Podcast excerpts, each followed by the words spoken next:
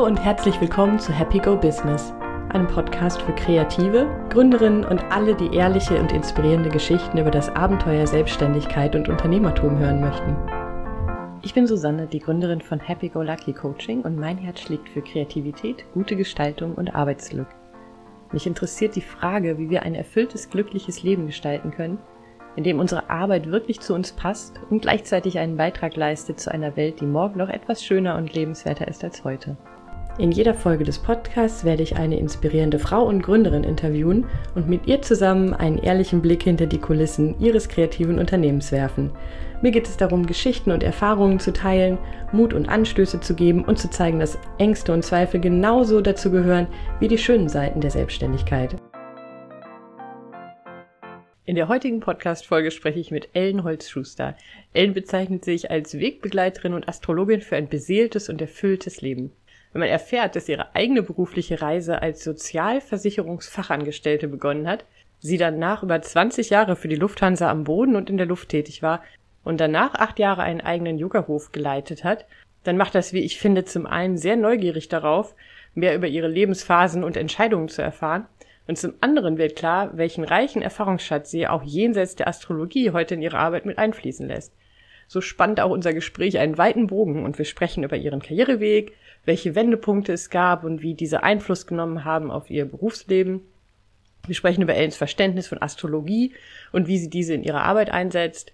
Dann frage ich sie zwischendurch Astrologie, Körperarbeit, Zyklen. Das sind so Stichpunkte, über die wir gesprochen haben. Welche Zusammenhänge siehst du da eigentlich? Und natürlich sprechen wir auch über ganz praktische Fragen, die sich im Laufe der Selbstständigkeit zu stellen. Zum Beispiel auf Deutsch oder Englisch arbeiten als Selbstständige in der Online-Welt. Wie sieht sie das eigentlich? Und Webseite selber machen oder machen lassen? Wie ihr hört, ganz vielfältige Themen. Also wünsche ich euch wie immer viel Spaß beim Zuhören. Weil ja bald der Jahreswechsel ansteht, fände ich es spannend, dich mal zu fragen, was du so vor 20 Jahren so beruflich gemacht hast. Also ich sag mal rund um das Jahr 2000, 2001. 2000, 2001. Das ist relativ einfach zu sagen. Da war ich eben immer noch bei Lufthansa, war bei Lufthansa, um die Karriereleiter noch ein Stückchen klassischerweise nach oben zu gehen. Oder dorthin, wo ich mir vorgenommen habe, als ich dort angefangen habe, ja, hinzureisen. Und war in, diesen, in dieser Zeit von 2000 bis 2002 stark beschäftigt äh, mit Personalentwicklungsthemen, mit äh, meiner eigenen persönlichen Entwicklung, mit ähm, Mitarbeiterführung, mit ähm, Auswahlverfahren und eben damit quasi den höchsten Rang in der Kabine zu erreichen. Ja, you remember, ich wollte ja immer mal Päpstin werden, die erste weibliche. Stimmt, und äh, ja. genau, und in, in der Kabine war das dann, oder wenn man vom fliegenden Personal spricht, Kabinenpersonal, war ich sowohl am Boden tätig, eben bei hm, über Themenfonds um Personalentwicklung und Mitarbeitergesprächsführung und um sonstige Troubleshooting-Themen am Boden geht und eben bei meiner eigenen Weiterentwicklung. Bis 2002 war da so dieses Fenster 2000, 2002, wo ich da ganz fein am Erkunden war. Bei Lufthansa. Ich war am Boden und in der Luft und ganz viel noch auch ähm, auf Mittelaltermärkten unterwegs. Okay, dann machen wir jetzt eine kleine Zeitreise. Flug mhm. ins Jahr zwei, was haben wir gerade? 2021. Genau. Fast mhm. 22. Wenn dich jetzt jemand fragt, was machst du eigentlich so, was antwortest du dann? Anstatt zu fliegen, greife ich jetzt nach den Sternen vom Boden. Oh, schön gesagt. genau, ich bleibe ganz bodenständig, nutze aber die, die Kraft der, des Universums, um dem einen oder anderen Menschen dabei zu helfen, tatsächlich sein eigenes Potenzial, seinen eigenen Wachstum, seinen eigenen Rhythmus mehr und mehr zu entdecken, seine eigene Vielfalt in sich, um einfach einen bewussten Lebenswandel zu kreieren.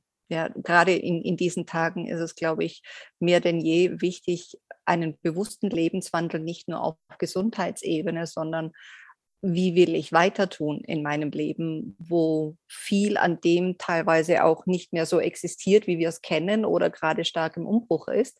Und da helfe ich den Menschen letztendlich auch so dran wie soll ich sagen, daran zu erinnern, dass es nichts Besseres geben kann, als dass sie in diesem Körper auf die Welt gekommen sind und das Beste daraus zu machen. Wie kann man sich das konkret vorstellen? Also konkret Menschen kommen kann man sich, mhm, Genau. Das kann sein, dass sie nur ähm, nur einmal quasi mit mir in Kontakt kommen, indem sie sagen, du Ellen, ich bin neugierig, ähm, was das Jahr so für mich ähm, bereithält. Das wäre so ein, ich sag mal, so ein klassisches ein Jahresüberblick, einen astrologischen Jahresüberblick zu kreieren, wo es einfach um dein persönliches Jahresthema geht und wie du eben in diese, ich sag mal, in diese Energiequellen und in diese Energietöpfe, die das Jahr für dich bereitet, am, am besten einsteigen kannst und was du aus deinem Jahr so rausholen kannst. Und das andere ist, dass wir eben 13 Monate mit lang in einem Einzelsetting miteinander gehen, um zu gucken, welche Potenziale da sind, um zu gucken, was dein Jahresthema für dich bereithält und wo wir dann eben Monat für Monat im One-on-One -on -One und auch mit Übungen, mit Körper, Atem und auch sonstigen Übungen, Meditationen gemeinsam ähm, eine Runde 13 Monate lang für deinen persönlichen Wachstum nutzen, anhand deines ganz persönlichen Geburtshoroskops, weil das hält letztendlich alles bereit. Und danach richten wir uns aus, 13 Monate lang. Ist das konkreter? Hilft das? Ja, weiter? ja, jetzt kann ich es mir mhm. ungefähr vorstellen. Jetzt habe ich mich gerade gefragt, an, ähm, ich stelle die Frage mal, wie sie mir gerade in den Kopf gekommen ist. Was, was ist deine Erfahrung? An was muss jemand glauben oder für welche Dinge muss jemand offen sein, um mit dir in die Zusammenarbeit zu gehen? Weil das ist gerade Astrologie. Es gibt ja Leute, die rennen da mhm. quasi schreiend weg, wenn man das Wort in den Mund nimmt. Ne? Mhm. Ne? Kennst du genau, wahrscheinlich genau. auch. Ja, absolut. An sich selbst.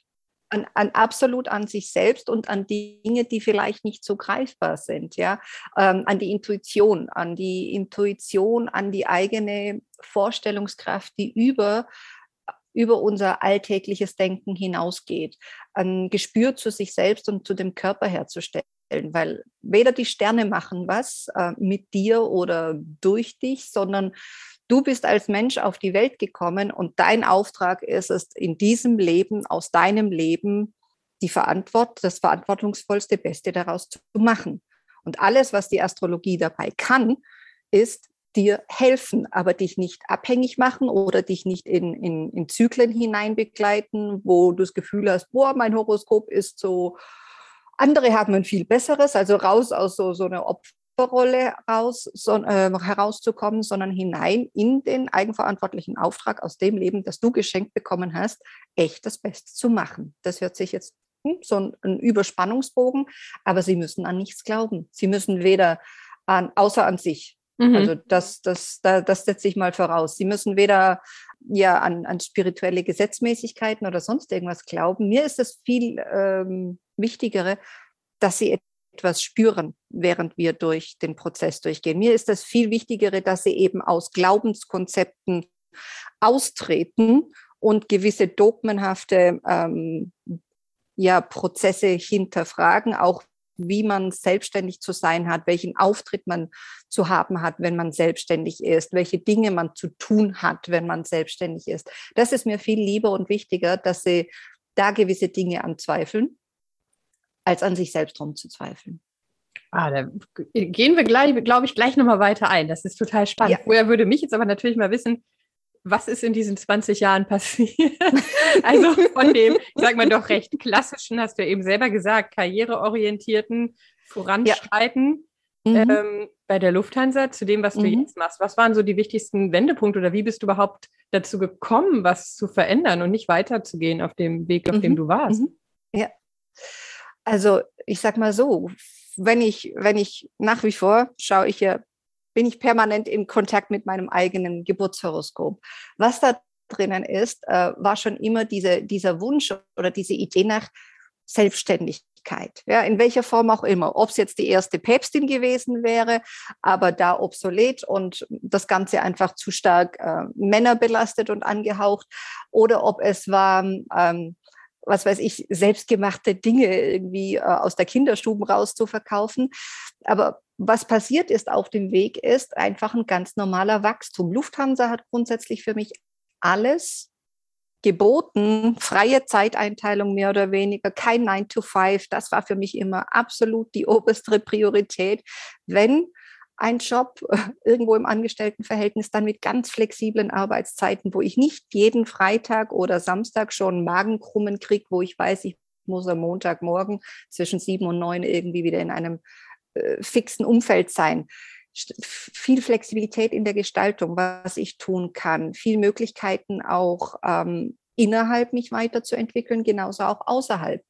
Und für mich war immer klar, ich möchte kein, kein Kind oder kein Nachwuchs haben. Und äh, von daher war Lufthansa bis zu einem gewissen Zeitpunkt ganz ideal, bis dann eben tatsächlich mit dem stimmigen, passenden Mann auch der Wunsch tatsächlich kam, Nachwuchs zu haben. Und so haben wir jetzt eben einen 13-jährigen Sohn zusammen. Und die größte Voraussetzung, dass ich für mich sagen konnte, ich werde schwanger und ich ähm, erlaube mir, schwanger zu sein, war, viele Dialoge mit meinem Mann zu sagen, ja, ich werde Mama, aber das Kind hat nicht nur eine Mama, sondern äh, Vater natürlich, Großmutter, Großvater und so weiter, so ein anderes Familiensetting und ich möchte arbeiten. Das war für mich immer das Wichtigste. Auch wenn ich Kind habe, möchte ich etwas tun. Und mit der Fliegerei wäre es grundsätzlich oder ist es einfach. Ähm, aber ich habe gemerkt, dass schon allein mich das Einlassen auf die Mutterrolle eine sehr, sehr große Herausforderung war.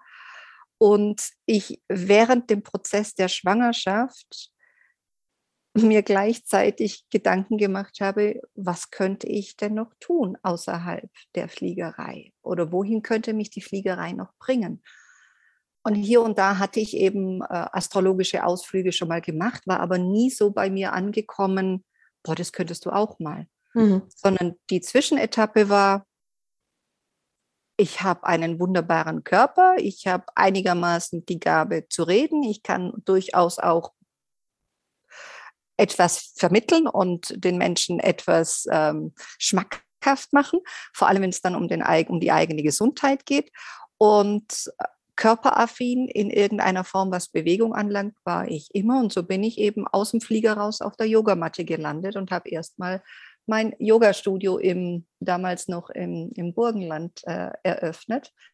In total ländlicher Struktur, quasi im selben Jahr, als Ferdinand auf die Welt kam, auch gleichzeitig die Türen zu dem Yogahof eröffnet. Und so ist es quasi ganz natürlich gewachsen, weil das Haus kam, das richtige Setting war da. Wir waren zu zweit und haben uns gefragt, was machen wir mit all dem schönen Platz hier?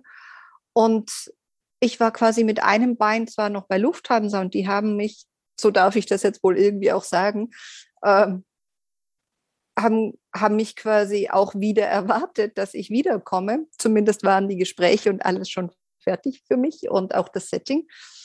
Aber ich habe mir drei Jahre lang hm, die, den Erziehungsurlaub ähm, gegönnt und in diesen drei Jahren habe ich aber gemerkt, wie nach jedem Jahr Lufthansa weniger präsent war, außer so ein Stück weit Rückhalt.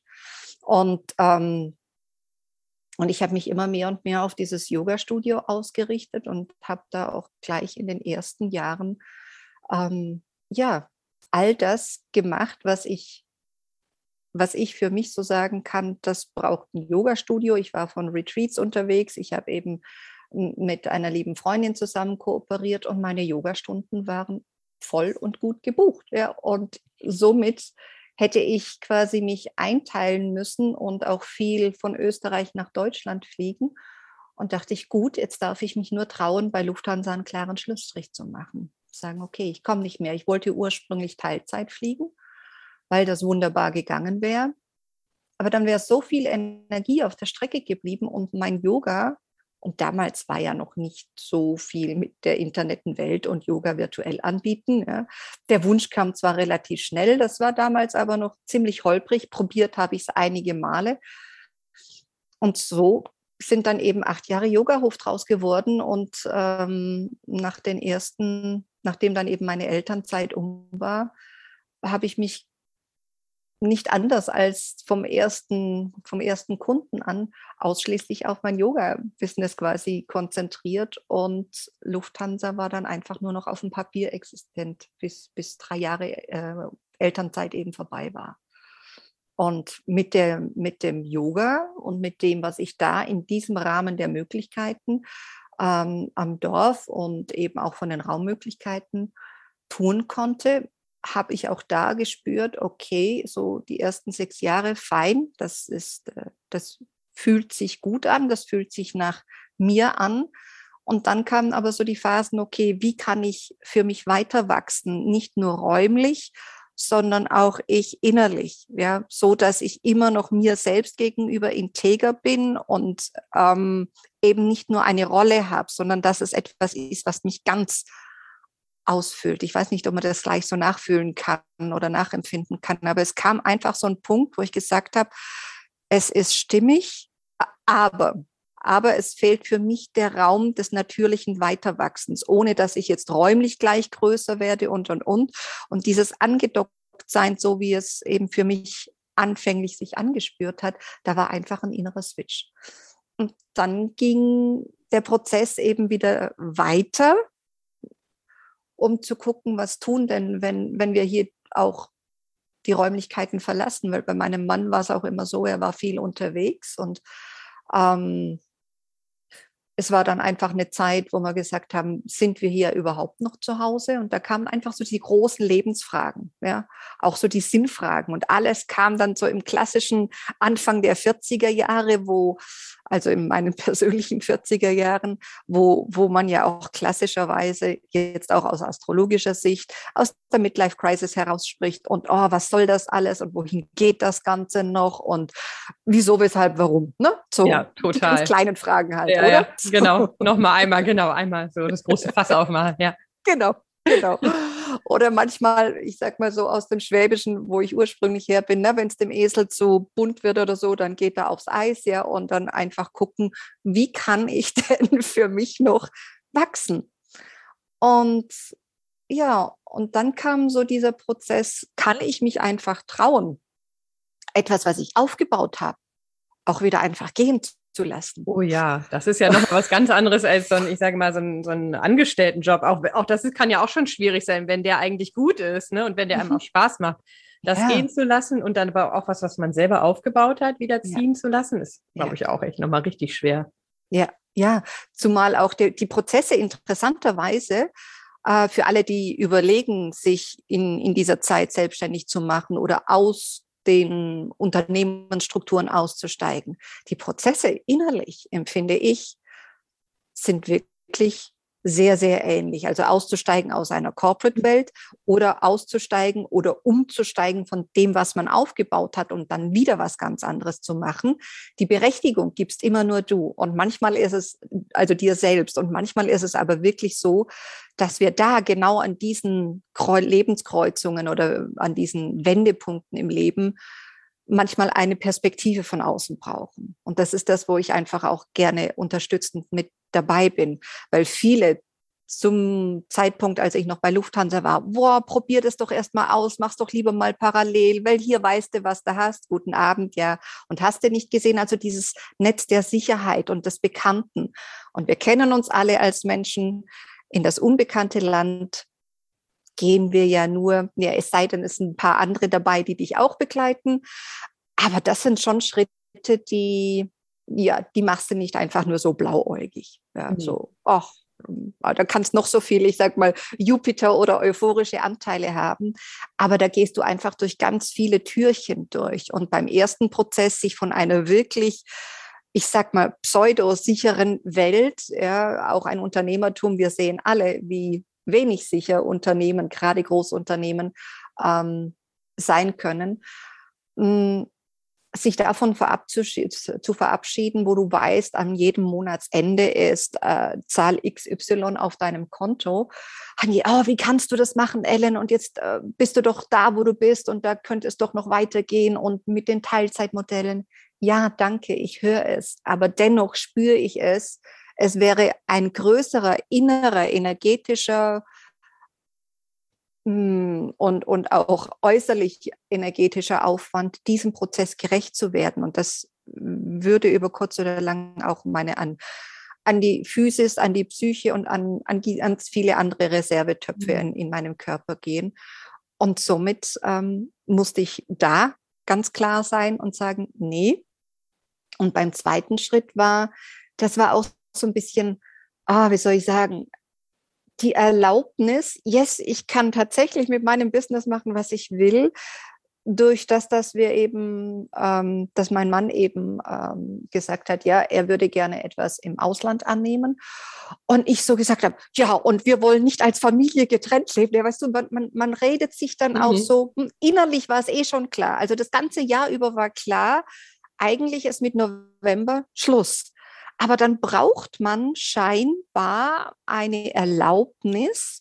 Und yes, also da steht das Ausland äh, vor der Tür, das klopft an, deshalb darf ich mir jetzt erlauben, Schluss zu machen. Nee, nee. Und manchmal ist man so blind und manchmal ist man so in, in sich verhaftet und in Glaubenssätze und in Mustern und in, ja, in, in Konzepten.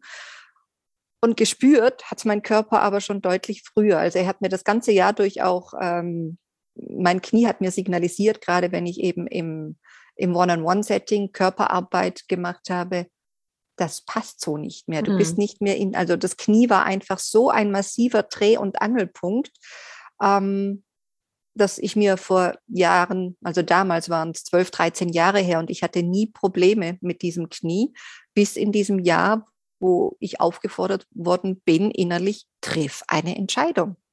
Zieh es nicht künstlich hinaus. Ja? Mhm. Und ja, bis es dann einfach tatsächlich nicht mehr ging. Und so habe ich nichts wissend, was da jetzt kommen könnte. Klar habe ich immer mal mit Astrologie geliebäugelt und, und, und. Aber durch das, dass wir eben auch ins Ausland dann gezogen sind und für mich klar war, okay, so klassisch Brick Mortal, das möchte ich nicht mehr haben.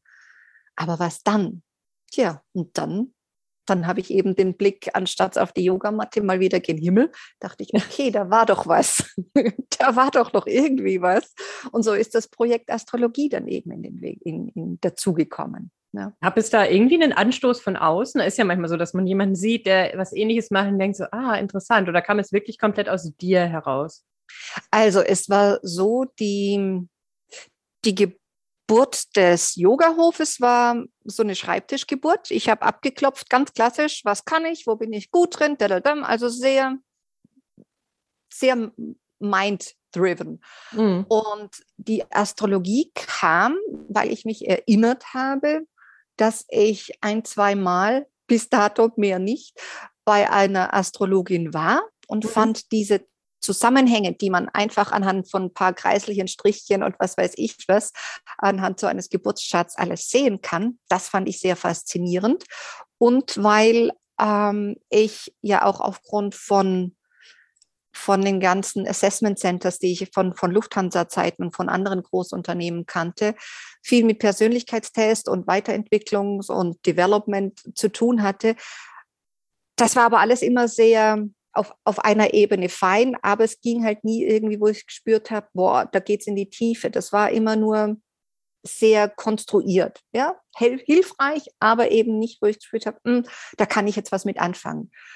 Und ich erinnerte mich eben an diese Astrologin und dann habe ich das große Internetze Welt äh, mir zu, zu eigen gemacht und eben über, über eine Yoga-Plattform, wo ich damals äh, für mich auch viel ähm, aktiv privat quasi gejogelt habe, weil eben in der dörflichen Struktur gab es jetzt nichts, wo ich hätte ähm, ja regelmäßig ähm, yogieren können ja, ich mit mir selber, aber manchmal braucht es einfach auch mal noch für mich als kopflastigen Menschen den Impulse auch von außen. Und da habe ich auch eine Astrologin eben getroffen, eine Amerikanerin, und dachte ich mir, die ist schräg, die verkörpert Astrologie anders, als ich es bisher kannte, mit, was weiß ich, also weit weg von dem klassischen, wie man so Astrologie auch wahrnimmt, dachte ich, die ist so schräg, das möchte ich gerne ausprobieren. Mhm. Ja, und habe das mal so wirken lassen, habe einfach mal eher so äh, sie in meinen Raum gelassen und experimentiert, wie kommt das an, wie formuliert sie und wie, was macht es körperlich mit mir, nicht nur hier im Kopf. Und es kam, wie es kommen durfte. Sie bot damals zum ersten Mal ähm, eine Ausbildungsserie an. Hm. Und das Ganze auch online. Dachte ich, das ist gut, weil Reisen habe ich gerade keine Lust. Ich möchte nirgendwo hinfliegen. Ich möchte, nein. Ich wusste zu diesem Zeitpunkt auch schon sehr, sehr gut, dass wenn ich in einem Gruppenkontext drin bin, ich, das hört sich jetzt ganz schön hochnäsig an, ich weiß, ich habe da eine Stärke, dass ich der Gruppe und mir selbst auch ganz viel Energie geben kann, aber wo es für mich dann manchmal in der Umsetzung mir selber gegenüber haperte, was mache ich denn jetzt damit? Das heißt, je mehr ich ähm, andere Menschen um mich herum hatte, umso mehr musste ich dann nachher eine Auszeit mir nehmen, um zu sortieren und was ist mein Anteil jetzt mhm. und was kann, wie kann ich das für mich umsetzen. Also war ich super dankbar in diesem da Online-Welt, Ellen auf der anderen Seite und ich kann mich auf mich konzentrieren, ohne dass ich mich zu stark im Außen bewege. Ja, ja du meinst, Entschuldigung, damit ich es richtig verstehe, du, du meinst jetzt durch dieses, ähm, durch das Lernen im Online-Kontext, das ist für dich anders, als wenn du real mit ja. den Leuten in einem ja. Raum gewesen wärst? Ja, ah, okay. ja, ja. Also ich mag es zwar sehr, äh, mit Menschen in einem Raum zu sein. Mh, mm, der, der, die, die größte Herausforderung dabei ist aber für mich, wenn eben so ein Gruppensetting zu Ende ist oder so eine Weiterbildung, dass ich mich und meine vielen unterschiedlichen Anteile und auch das, was so die einzelnen Menschen dazu beigetragen haben, in mir wieder sammle. Weil da ist so viel, ah, wie soll ich sagen, das, das, das zerstreut mich mehr, als dass es mich bündelt. Mhm. Ja, äh, ich brauche da wirklich eine, eine, eine lange Zeit oder auch eine Zeit, um das alles zu integrieren. Wenn das jetzt in so einem Setting stattfindet in der Online-Welt, dann kann ich hinterher Klappe zu, Apfel tot machen und dann kann, dann bin ich bei mir. Ja, mhm. ich, ich kann da klarere Grenzen ziehen oder einfacher Grenzen ziehen im Sinne von, Verwertbarkeit des Ganzen. Und das war für mich dann, dachte ich, ja, das probiere ich aus über die Online-Welt. Es gab zwar immer auch da Gruppensettings, aber eben es ist nochmals anders, wenn du mit einem Menschen in einem Raum bist, als wenn wir da in, in der virtuellen Welt unterwegs sind. Ja? Nicht, weil die Hemmschwellen oder sowas größer wären oder kleiner oder was auch immer. Nein, das nicht.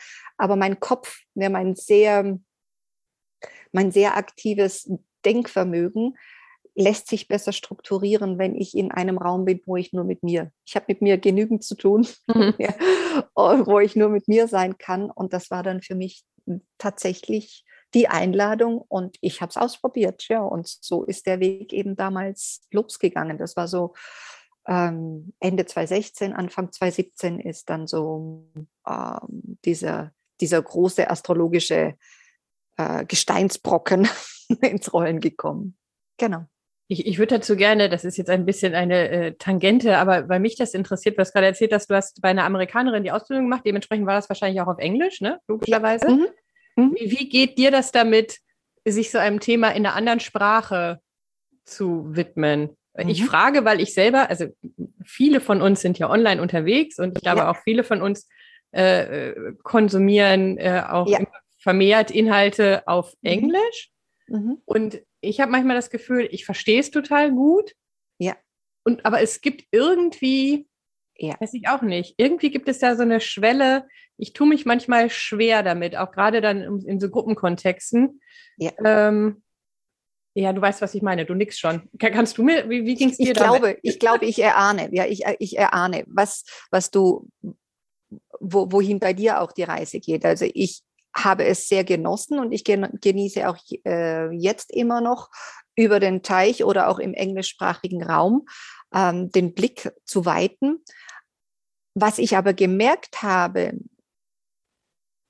wenn ich das Ganze in Deutsch oder in meiner Muttersprache äh, auf den Boden der Tatsachen bringen möchte, hat es auch in der Sprache eine andere Schwere oder eine andere Wirkmacht. Ja, das mhm. war wirklich ein, über, über Monate oder fast gar auch anderthalb Jahre ein Ankommen in der eigenen Sprache wieder. Das war im Englischen, das hört sich manchmal viel luftiger, viel leichter, viel, ach, hast du nicht gesehen, das ist alles so ach ja, isn't it nice? Und das, das war so, und es geht ja wirklich nicht greifbar teilweise. Ja, es war schön und es war auch gut konsumierbar, aber eben konsumierbar. Und ich wollte ja auf eine andere Ebene gehen. Mhm. Und ich möchte ja eben nicht an der Oberfläche bleiben, an dem einfach konsumierbaren, sondern es soll ja verdaulich werden, es soll ja verstoffwechselt werden du und ich, wenn wir zusammenarbeiten, dann möchte da ja etwas Greifbares entstehen. Dann möchte da ja auch etwas Spürbares sein. Und mit, mit so einer, ich nenne es mal einfach Fremdsprache, das ist wie so ein, wie so ein Schutzwall teilweise mhm. auch, so außenrum. Ja. Nehme ich auch genauso wahr. Ja. Oder? Und, und das ist, das ist so, oh, da, da, dann wird es auch wenig nahbar, auch wenn viele Deutschsprachigen auch im englischen Kontext, aber ich, ich verspüre für mich in meinem Körper immer so, oh, there's a distance. Ja, ich möchte aber genau diese Distance ja durchbrechen, ich mit mir selbst und natürlich auch mit meiner Kundin. Und als ich dann angefangen habe, von Anfang an eben meine Newsletter erstmal auf Englisch alle geschrieben und dann aber immer mehr und mehr ins Deutsche hinein und jetzt teilweise eben sogar so weit, ich sag mal, back to the roots, auch immer mal wieder mit schwäbischen Schlenkern oder mhm. Einschlag, also wirklich, dass es deins wird, ja, und da können auch Fragmentierungen von anderen ähm, äh, oder andere Wortspielereien äh, von anderen Sprachen drin sein. Das ist fein. Aber wenn es wirklich in der eigenen Sprache und in der eigenen Muttersprache, manchmal sogar im Dialekt daherkommt, dann ist bei mir der Wunsch wirklich gewachsen, nach dieser Zeit zu sagen, ich möchte mich mit einem deutschsprachigen Menschen diesbezüglich unterhalten, weil die Sehnsucht danach da ist, mehr in die Tiefe zu gehen. Und vielleicht ist Fremdsprache ja Fremdsprache ne? oder einfach eine andere Sprache, the foot in the door, so mhm. to speak. Aber wenn es in die Essenz gehen soll, für mich ganz persönlich, merke ich, wenn ich eben auch wirklich mit Kollegen, die einfach schon, ich sag mal, drei, vier Jahrzehnte da in diesem, in dieser astrologischen Sprache unterwegs sind, wenn ich mich da andocke, komme ich auf eine andere Ebene, als hm. wenn ich im freundlichen englischen Kontext wäre. Nicht, dass man mit der Sprache auch gezielt oder tief reden könnte, aber es ist dennoch einfach ein Schutzschild da, vielleicht mhm. auch. So. Ja, genauso empfinde ich das auch. Deswegen ist es spannend, wie du das äh, beschreibst. Fühle ich mich in vielen Erfahrungen bestätigt. Was ich merke, wenn ich dann eben zum Beispiel meinen Mentor oder einen Coaching dazu nehme, ähm, wenn es auch um meine eigene persönliche Business-Weiterentwicklung geht, brauche ich einfach in meiner Strickweise ein Gegenüber. Ja? Und da braucht es mittlerweile einfach deutschsprachig. Das macht verletzlicher. Für mich macht es einfach verletzlicher, in, in der eigenen Sprache Dinge anzusprechen. Und ähm, so sprachaffin man auch sein mag, ich, ich finde es auch immer sehr spannend, dann zu beobachten, wie sich Sprachmelodie oder wie sich auch Stimmqualität oder Stimmhöhen verändern in anderen Sprachen. Ja. ja. Und, und daher finde ich es immer schön, in diese Gärten zu gehen, aber Routen und auch Dasein in, möchte ich in der deutschen Sprache, weil viele sagen auch, auch machst doch zweisprachig, machst Englisch und Deutsch, dann hast du ein größeres Publikum. All fine, all good. Aber ich glaube, der deutschsprachige Raum, der darf noch, egal in welchem Business-Kontext, noch viel präsenter werden, noch viel leichter werden oder noch viel, noch viel ähm, greifbarer werden, ja, weil da ist aus meiner Wahrnehmung so viel Potenzial da. Aber ganz viele gehen tatsächlich auch in der astrologischen Welt den Weg über, über das Englische, weil der Markt ist ja größer und, und, und. In Ordnung, fein. Und das ist auch wichtig, denke ich, wenn da jeder so seine Gedanken sich drüber macht oder da auch hineinspürt. Aber mein, mein Wunsch oder meine Sehnsucht ist wirklich, durch das viele Sehen und Bereisen der Welt im eigenen Körper einfach diese, diese Heimat zu haben und durch diesen eigenen Körper auch das verkörpern, wo man letztendlich auch hineingeboren worden ist. Und das bringt eine viel größere, aus meiner Sicht, viel größere Nahbarkeit und viel größere Verletzlichkeit und ein viel größeres Energiefeld aus meiner Sicht. auch wenn der Markt scheinbar kleiner ist. Aber ich glaube, da gibt es so viel zu kreieren und zu tun und zu entdecken. Dann bin ich froh, dass ich wirklich auch mal auf, ich sag mal, einen Andersdenker im deutschsprachigen Raum treffe und nicht immer nur über den Ozean gehen muss. Ja. Weil Denk, Handlungsweise, Lebensweise ist einfach anders.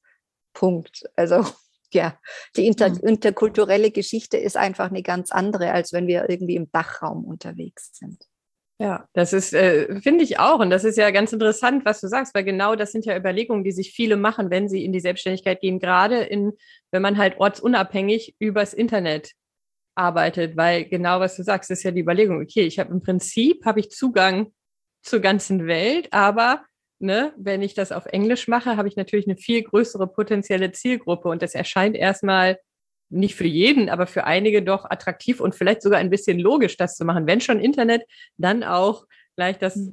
Große, aber mhm. vielleicht ist es das gar nicht. Also ähm, ist ja ganz interessant zu sagen, okay, ich nutze zwar das, ne, die Welt des Internets und diese Zugänglichkeit und gleichzeitig bleibe ich aber trotzdem bei mir und grenze mich ja. da wieder ein, weil es trotzdem vielleicht das Richtige ist. Ich glaube, fast jeder setzt sich mal so, äh, die einen mehr, die anderen weniger mit genau diesen Fragen, glaube ich, auseinander. Das, ja, äh, ja, ja, eingrenzen. Viel in dem Bereich der Selbstständigkeit, der, je nachdem, wo man sich gerade so bewegt, ob ganz am Anfang oder überhaupt erstmal mit der Idee schwanger geht oder die ersten Schritte reinmacht irgendwann über kurz oder lang wird man an ein Expertentum geraten oder an äh, Nischen und äh, du hast dich zu Nischen oder es hat äh, spezifisch zu sein und und und. Das mag alles seine Berechtigung haben. Viel wichtiger ist mir in meinem Prozess und auch in dem, wenn ich mit den Menschen zusammenarbeite, dass ich das Gefühl habe, dass es einfach echte, wahrhaftige Menschen sind und nicht einfach nur permanent automatisch generierte Mails, die dann, äh, weil das Unternehmen schon so gewachsen ist, Gottes Willen, ich habe nichts gegen Wachstum, aber meine Auswahl zum Beispiel, ähm, wenn ich mit Menschen arbeiten möchte, ist, und das ist so eine Herangehensweise, die ich wirklich für jeden ans, ans Herz legen möchte, ist was resoniert da mit mir? Resoniert da einfach jetzt mal nur der Website-Auftritt und wie das alles irgendwie so total cool slick ist? Und in Amerika ist viel slick und das ist toll und das ist auch sehr super geschäftstüchtig. Und auf der anderen Seite ist es aber auch schon etwas, was mich abprallen lässt, weil ich gerne mit echten Menschen kommuniziere. Und ja, manchmal sind es ein, zwei, drei E-Mails hin und her. Aber wenn, dann kommuniziere ich gerne mit mit der Quelle direkt. Das heißt, wenn du als, als Coachin, als Susanne, eben ein Angebot hast, dann freue ich mich, wenn ich von dir eine E-Mail bekomme und nicht eben von der Angestellten, der Angestellten, der Angestellten. Das heißt nicht, dass das jemals, dass es was Schlechtes ist, aber das darf auch jeder selber für sich in seinem Wachstumsprozess entscheiden. Aber wenn, wenn ich das Gespür habe, ich kann da andocken, wenn ich das Gespür habe, ich, ich ja, ich kann mit dem Menschen wirklich anbinden auf der mhm. anderen Seite, auch wenn wir nur virtuell unterwegs sind, dann ist es für mich etwas, wo ich sage, da möchte ich hin. Ja, und mit diesem Menschen möchte ich arbeiten. Und da ist es bei mir nichts abhängig an der Followerzahl oder Größenzahl oder so, an, an all diesen Sachen. Ganz im Gegenteil. Das schreckt mich mittlerweile viel, viel mehr ab. Mhm. Das ist etwas, wo ich sage, okay, hm, das darf toll sein, das darf auch die Person jeweils genießen. Aber ich habe gespürt im Laufe, sei es vom Yoga-Studio, wo eben Facebook erstmal war und ich aber nie meine Kundschaft zum Beispiel über Facebook bekommen habe, sondern das war alles in real life über Begegnungen und über Weiterempfehlung. Und jetzt ist es ähnlich, nur eben über die virtuelle Welt. Für mich ist auch, wenn ich die Zeitqualität so hernehme, wird mehr und mehr gefragt werden, der Mensch hinter dieser Website. Und weil viele ja tatsächlich an diesem Perfektionismus-Syndrom leiden und alles muss irgendwie immer stehen. Nee, muss gar nicht. Es muss schlichtweg nicht. Solltest du jemals ein Kind auf die Welt bekommen haben äh, oder die ja, geboren worden sein, auf jeden Fall, und das Kind eben empfangen haben, dann ist da nie etwas perfekt und es ist zwar jetzt ein sehr abstrakter Vergleich, aber die Selbstständigkeit, es ist permanent immer etwas am Gebären, am etwas austragen. Und es ist nie etwas perfekt und ich möchte es auch mittlerweile nicht mehr selbst bei mir perfekt haben, weil das etwas ist, was mich sehr, sehr stark hindert, natürlich zu wachsen oder etwas der Welt anbieten zu können oder bieten zu können. Weil das ist etwas, was einen überhaupt nicht vorwärts bringt, sondern eher hindert. Das, mhm. das hält zurück. Und ich mag es natürlich, ich mag es lustig, ich mag es humorvoll, ich mag es einfach, wo ich das Gefühl habe, boah, das ist sie und damit kann ich. Und das freut mich dann. Ja. Und das ist so ein Prozess, ähm, gerade im deutschsprachigen Raum, wo ich denke, hm, da freue ich mich auf diese ganz vielen Entwicklungen, die da sicherlich noch kommen. Glaube ich auch. Ja. Tun sie, glaube ich, auch schon. Also es ist zumindest meine Wahrnehmung. Ja. Jeder von uns bewegt sich ja. in einer gewissen Blase, aber in der Blase, in der ich mich bewege, ist das gerade ganz, ganz stark. Ich glaube, so dieses Infragestellen, inwieweit ordnen wir uns quasi, ich sag mal grob der Technik unter oder mhm. inwieweit verstehen wir, dass diese ganzen Dinge doch nur Hilfsmittel sind, die wir uns zu eigen machen können dürfen, um damit uns zum Ausdruck zu bringen und sowas. Ich meine, es ist ja alles noch relativ neu, ja. ne?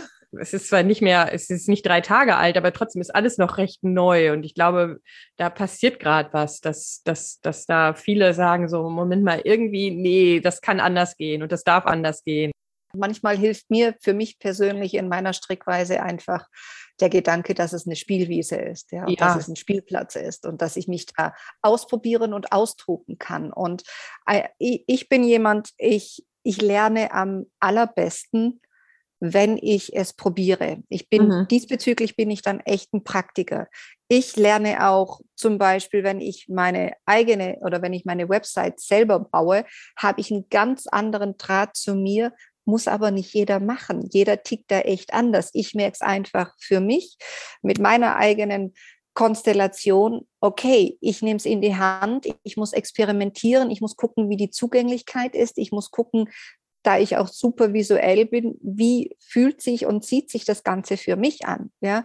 Und manchen würde ich einfach empfehlen, dann, nee, es gibt es und die haben einen anderen Draht zu sich und zu der Spürbarkeit. Da muss es nicht sein, dass man sich so in dieser Intensität mit, ähm, mit der, mit der Website-Technik oder mit dem Technischen auseinandersetzt, sondern das sind dann einfach andere Spielfelder da oder welche Kanäle man dann einfach benutzt. Da das spürt man ja dann auch im Alltag an sich schon sehr. Ja, rede ich gerne, telefoniere ich gerne oder bin ich lieber die Briefschreiberin oder lese ich gerne? All das gibt ja schon so viele Anhaltspunkte, wo man sagt, ah, okay, und auch auf der Ebene kann ich anderen Menschen begegnen. Ja.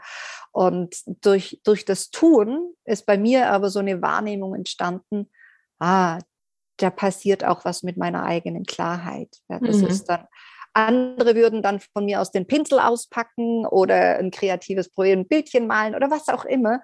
Für mich ist es dann, mich mit der Technik und mit dem Gestalten dahinter auseinanderzusetzen. Das hat für mich ähnliche klare Effekte, wie wenn ich bei uns zu Hause den Boden verlege oder sowas. Ja, mhm. Das ist wirklich der, die Praktikerin in mir, die diesen Prozess von ah, vorher, nachher, Stand jetzt erleben muss dann spüre ich es auch. Ja. Alles andere ist mir sonst zu theoretisch. Der Prozess des Tuns bringt mich dann ins Spüren. Und das ist so etwas, wo ich sage, oh, wenn wir dann eben wieder bei Dogmen sind oder wie man Dinge herangehensweise zu finden hat oder zu tun hat, denke ich, da muss ich wirklich ausbrechen, auch wenn mich das scheinbar mehr Zeit kostet und viele sagen, oh, gib es doch ab. Nee, das ist ein essentieller Prozess, den kann ich nicht abgeben. Hm. Das ist wenn du Innenarchitektin bist, dann brauchst du auch den Raum, den du gestalten kannst. Ob es dein Raum ist oder nicht, aber du brauchst in irgendeiner Form entweder das Vorstellungsvermögen oder vielleicht dich hineinzubegeben in diesen Raum und jede Variante macht was anderes mit dir, ob du es jetzt am Computer kreierst, den Innenraum, oder ob du dann in diesem Raum tatsächlich bist und den anfängst einzurichten oder zu gestalten. Ich glaube, das ist ein, kein richtiger, kein falscher Prozess, sondern dein individueller Prozess. Und das finde ich viel, viel wichtiger und das hat auch viel mehr Nachhaltigkeit, als wenn wir uns eben gewissen Schemen und gewissen Schablonen einfach ja, unterstellen oder sowas. Hm. Ja, bin ich total bei dir. Und äh, lustigerweise habe ich eben auch genau auch an die Innenarchitektur oder an das Gestalten von Räumen äh, mhm. gedacht, weil ich da auch immer, oder weil ich die Erfahrung gemacht habe, dass es ganz wichtig ist, auch da mit dem Raum zu interagieren und sich den Raum also durch Interaktion anzueignen, zum eigenen zu machen. Äh, mhm. Auch da kann man sich ja fragen, so, ne, stelle ich mich jetzt selber hin und streiche diese Wand oder lasse ich das machen? Und von der Tendenz bin ich immer dafür, auch da, wie du eben gesagt hast, es gibt Ausnahmen, man muss immer gucken. Aber ja. ich weiß, es macht einen Unterschied, wenn man selber, wie gesagt, in Interaktion geht und sich durch die Interaktion diesen Raum zu eigen macht, sich ihm aneignet. Dann entsteht eine andere Verbindung mhm. ähm, dazu. Und das ist beim virtuellen Raum genauso wie im realen Raum. Und ich glaube, das ist ganz wichtig, sich das ähm, klar zu machen und das in die Entscheidung mit einzubeziehen, ne? was du eben auch gesagt hast. Man muss ja manchmal überlegen, wie viel Zeit und Energie investiere ich in sowas. Und ähm, ich finde, da muss man einfach überlegen, wie wichtig ist einem der reale oder der virtuelle Raum. Ich finde immer, wenn es der eigene ist, in dem man wohnt, in dem man sich bewegt, der, in dem man sich wohlfühlen soll, dann ist es, lohnt es sich immer selber wirklich was reinzustecken ja. und in diese Interaktion zu gehen, weil dann mhm. wird es durchs Ausprobieren, durchs Spüren, ähm, durch sich einlassen auf einen Prozess und das nicht alles an einem Wochenende zu machen, sozusagen, yes. da, da passiert was. Ähm, ja, das würde ich auch ja. immer sagen. Also ich, ne, ich, führe ja auch immer noch oft Unterhaltungen zum Thema, ne? Susanne, ich bin umgezogen, hilf mir doch mal, was soll ich machen? Und ich sage da auch da immer so, ne, lass es, mach es nach und nach, lass es wirken, geh erst mal rein, guck, was es braucht, mach erst das eine, dann das andere, dann wirst du merken, was es noch braucht und so. Ähm, ja, das finde ich, ja, das finde ich ein, ein, so bereichernder Prozess, der wiederum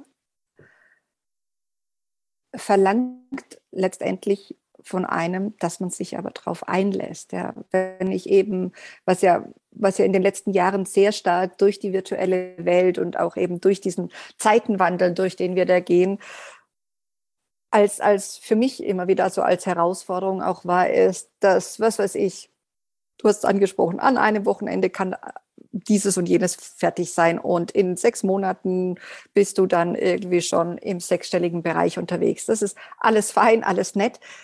Das kann ich aber gar nicht äh, in meiner Persönlichkeitsstruktur gar nicht verstoffwechseln. Also ich, ich, ich kann so viele Eindrücke gar nicht alle verwursteln und verarbeiten.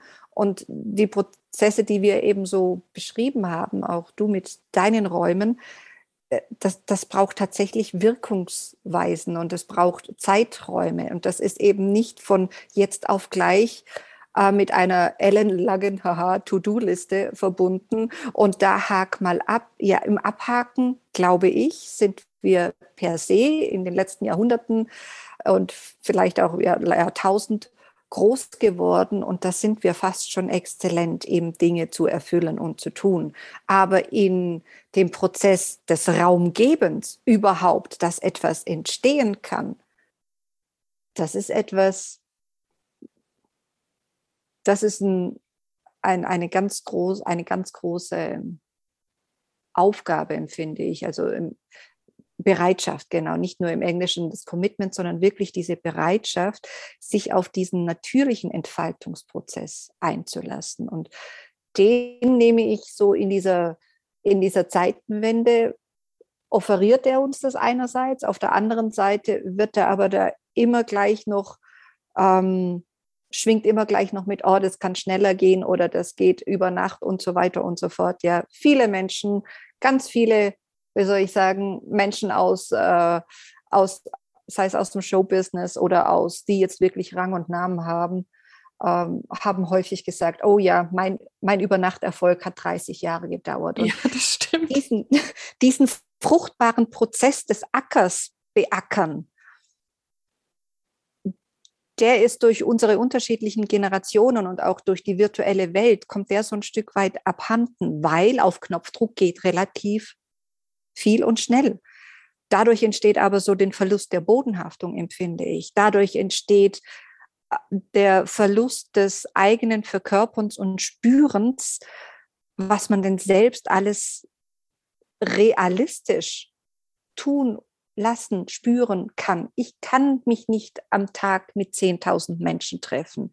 Das will ich gar nicht. Ich will auch nicht in Räumen sein, in denen immer so viel Energie drin ist. Ja, und das eben in diesem Zeitenwandel sich bewusst zu machen, was kann ich denn für, mich alles wirklich verstoffwechseln, verdauern, verkörpern? Was will ich denn überhaupt verkörpern? Ja, wenn ich einen Überflieger verkörpern mag wie Elon Musk, dem gerade auch alles einfach tatsächlich über den Kopf wächst, das ist eine ganz andere Energie, da ist so viel Uranisches, da ist so viel Anderswelt. Das sind alles so Menschen wie, ich würde mal sagen, Mr. Spock oder sowas kann man, das kann man eher greifen. Ja, da ist aber wenig Gefühl, da ist viel Distanziertheit zum eigenen emotionalen Haushalt. Ich habe lange gebraucht, eben den Draht zum eigenen Körper und zum eigenen Fühlen zu entdecken. Ich möchte ihn nicht missen und diese Prozesse einfach. Da habe ich das Gefühl, da passiert innerlich so viel mehr, als wenn ich eben, keine Ahnung, noch einen Kurs oder noch eine Abkürzung. Ich glaube nicht an Abkürzungen letztendlich. Das ist so die Überschrift von diesem mhm. Satz. Die mag es geben, gar keine Frage. Ähm, mittlerweile freue ich mich, wenn ich gar nicht mehr auf der Überholspur fahren muss oder soll, sondern eben in meinem eigenen Tempo, in meinem eigenen Rhythmus. Und diesen Prozess wertzuschätzen, das ist gerade für mich viel, viel verbindlicher und viel echter, roher und, und wahrer in, in, in meiner Welt, als eben auf der Überholspur das Häkchen ranzumachen. Und was kommt dann? Weil diese Erlebnisse hatte ich alle schon irgendwann mal in meinem Leben. Häkchen dran gemacht. Und jetzt, wie fühlt sich's an? Ja, ich, egal ob es hobbymäßig war oder beruflich, es war immer das Häkchen dran. Aber ich bin mir sicher, das kennst du auch.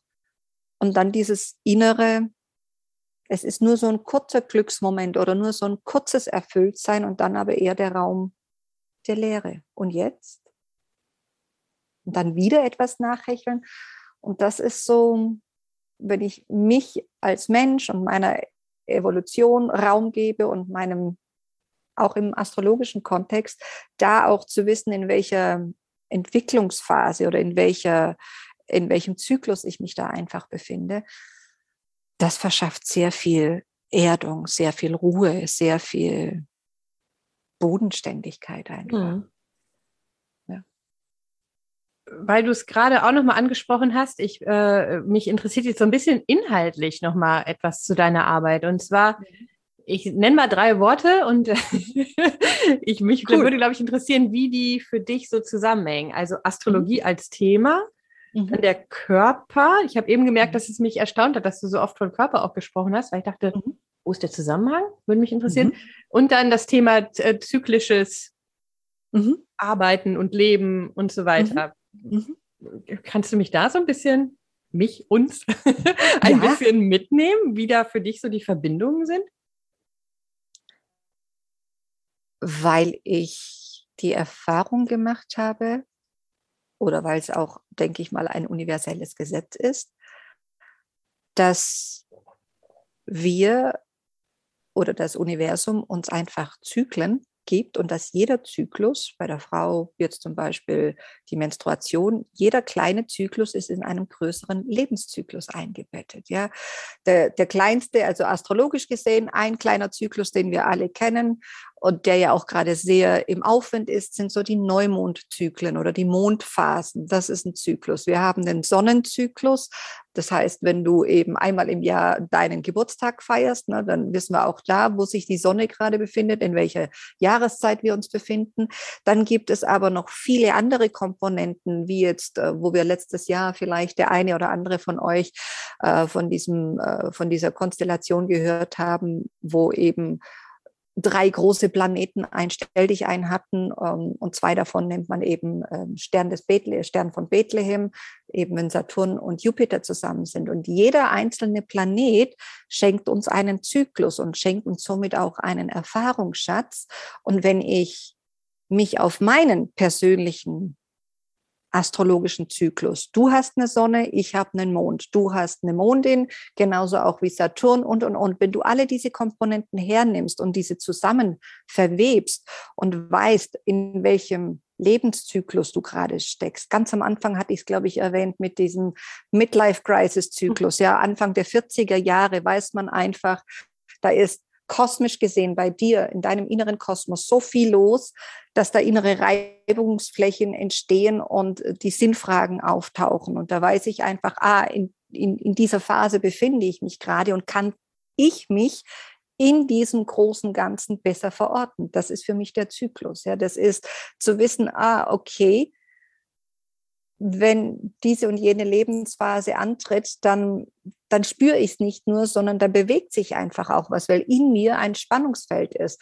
Manche wollen es wissen, manche brauchen es nicht wissen, äh, weil ja, sie machen sowieso ihr Ding. Das ist auch in Ordnung. Für mich aber als einfach zunächst mal kopfgesteuerter Mensch, war das so ein inneres Aha-Erlebnis und da ist so ein Feld aufgegangen, wo ich dachte habe, jetzt kann ich mich besser begreifen. Jetzt kann ich mich einfach auch nicht nur in die Vergangenheit gesehen besser verstehen, sondern auch in die Zukunft. Und das macht auch mit meinem Körper etwas. Ja, weil wir können ja sehen, wann ist die Mondin, was weiß ich, ähm, im, in, welchem, in welchem Tierkreiszeichen unterwegs, wann hast du Geburtstag, das können wir mit deiner Sonne jedes Jahr, natürlich weißt du dein Geburtsdatum, aber wir können immer schauen, was da die restliche Planetenkonstellation noch so macht. Wir können schauen, wann so die ersten großen Reifungsprozesse in deinem Leben waren und wie können wir die eben nutzen, um für deinen nächsten Reifungsprozess gerüstet zu sein im besten Sinne.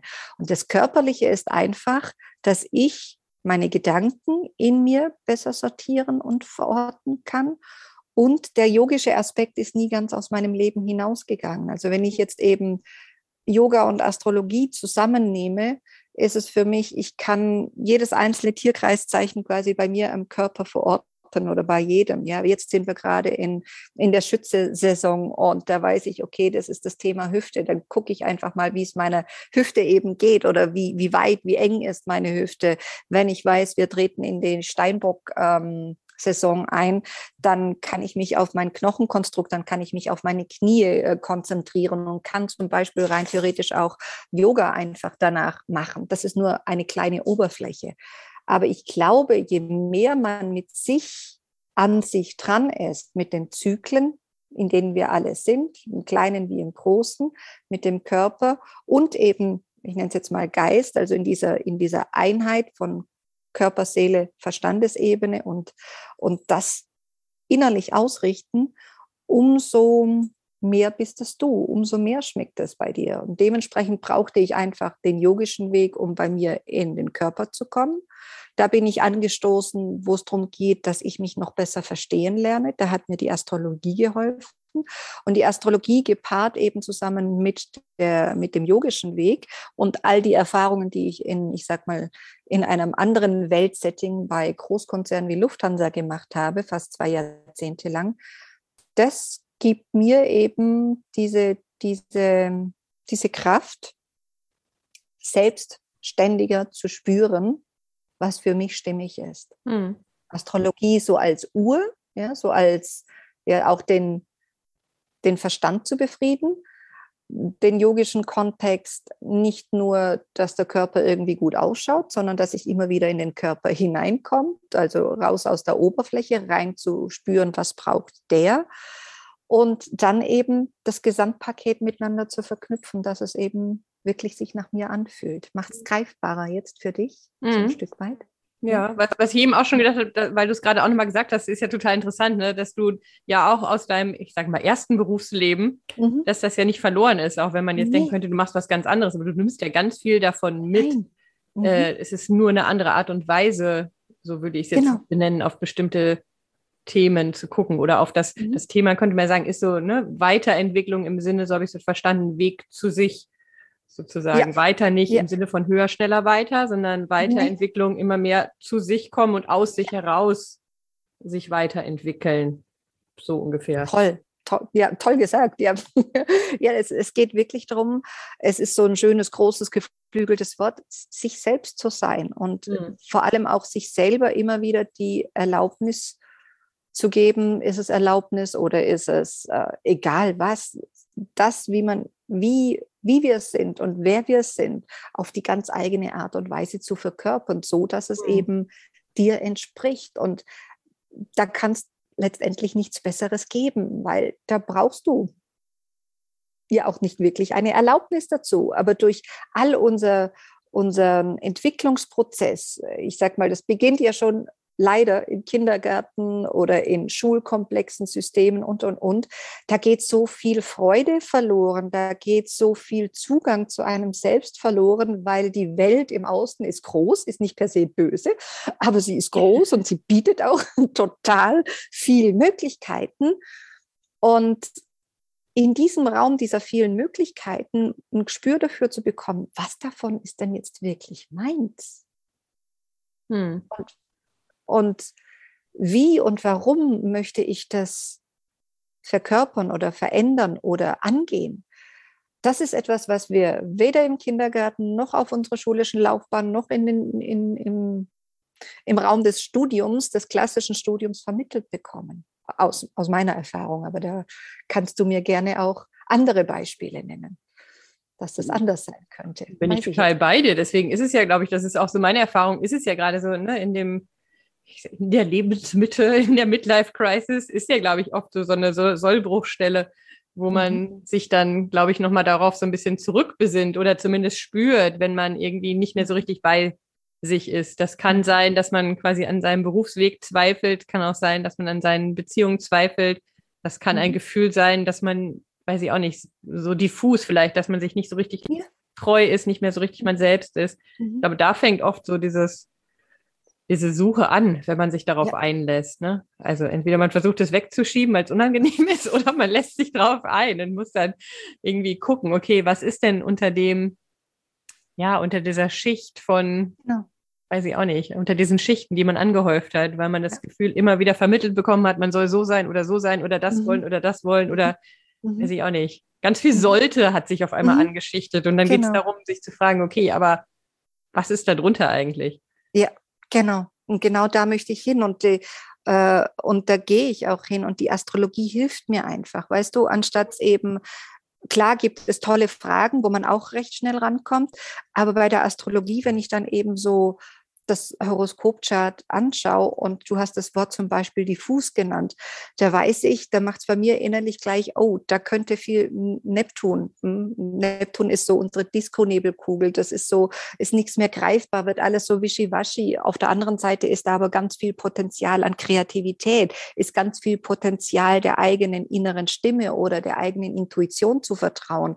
Und wenn ich in einen dementsprechenden Zyklus von Neptun, der gerade bei mir persönlich persönlich oder bei dir dann aktiv ist, drin bin, dann brauche ich mich nicht mehr allzu sehr über mich wundern, wenn ich das Gefühl habe, Mann, ich sehe gerade einfach meine eigene Hand nicht mehr oder den, den, den, die einzelnen Bäume im Wald nicht, weil alles so verschwommen wird auf einmal. Ja, wenn Neptun eben, der, der hat diese diffuse Energie, der hat diese neblige Energie, der hat diese träumerische und manchmal auch illusorische und wie wichtig ist Energie, wie wichtig sind aber Träume, wie wichtig sind aber auch so unsere, unsere künstlerische Ausdrucksweise, ja. Und gerade in der jetzigen Zeit, wo wir zwei Jahre irgendwie äh, in einem eigenen Vakuum quasi leben, wo ganz viel zum Beispiel die Kreativität ja auch beschnitten worden ist, wie man sie ausdrücken kann oder wie wir gewohnt sind, dass sie eben auf Bühnen und so weiter stattfindet. Gerade da ist es essentiell, sich zum Beispiel mit der Thema, Thematik der eigenen Kreativität zu beschäftigen. Und das ist für mich einfach so, ich behaupte mal, man kann relativ direkt hm, einsteigen zu sehen, okay, ich höre natürlich immer erst, was sagt mir der andere, wo, wo steht sie, wo, wo steht der Mensch und was ist so, was ist auch so, was, was ihn oder sie beschäftigt. Und für mich ist es dann echt, wenn ich auf das Chart schaue, einfach ein Übersetzen, zu sagen, okay, dann lass uns gleich an diesem Punkt ansetzen, bevor wir eben noch eine Runde und noch eine Runde. Und da können wir dann einfach tiefer einsteigen. Mhm. Und dann, wenn es beim anderen gegenüber macht, Mann, du kennst mich gerade besser als ich oder ich könnte diesen Prozess gerade nicht besser beschreiben, als du ihn gerade geschildert hast, dann weiß ich, okay, wir sind dran. Und dann bin ich auch wieder in meinem Körper, weißt du, und nicht nur im Gespräch oder im Kopf. Ja, wenn man nur Gespräch haben, dann sind wir ja auch viel auf der Ebene. Mir geht es aber darum, dass dieser Prozess ein einheitlicher und ein ganzheitlicher eben ist. Mhm. Ja. Und so kann ich es für mich besser verorten und auch mein Gegenüber kann ich somit auch viel, viel besser verordnen in dem Prozess, wo, wo sie eben gerade drin ist. Mhm.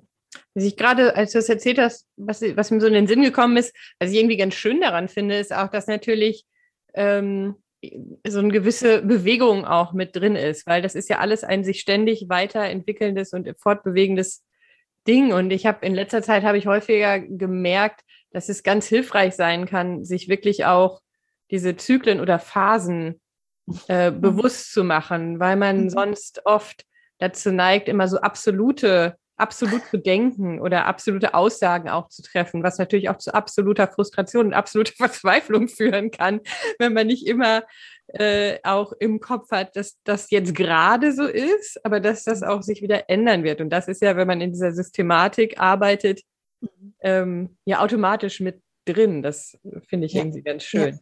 Ja. ja. es macht auch so ein Stück weit milde. Es ist, äh, und es ist auch etwas,